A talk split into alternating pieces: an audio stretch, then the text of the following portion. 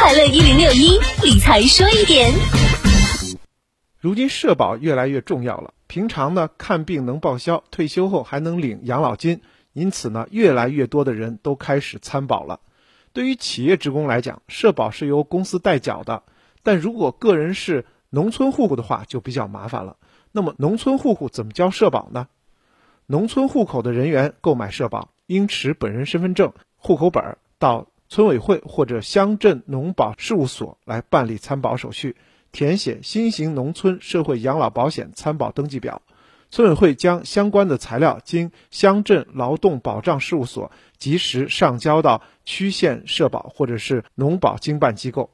区县社保或者是农保经办机构对于参保人员的相关资料审核无误后，由银行为新参保人员来制作新型农村社会养老保险银行存折，再由乡镇劳动保障事务所发放到参保人员手中。那参保人员呢，就拿上银行存折，到指定银行直接存款缴费，或者由社保机构、乡镇事务所会同指定银行到村委会来收取费用。那根据了解呢，低保户其实也是可以交社保的，不过前提是在领取补贴不相互冲突的前提下。当然，有些地方的低保户可以买社保，但不能缴纳养老保险。具体的情况还要向当地的相关部门了解清楚。理财说一点，财富多一点。我是程涛。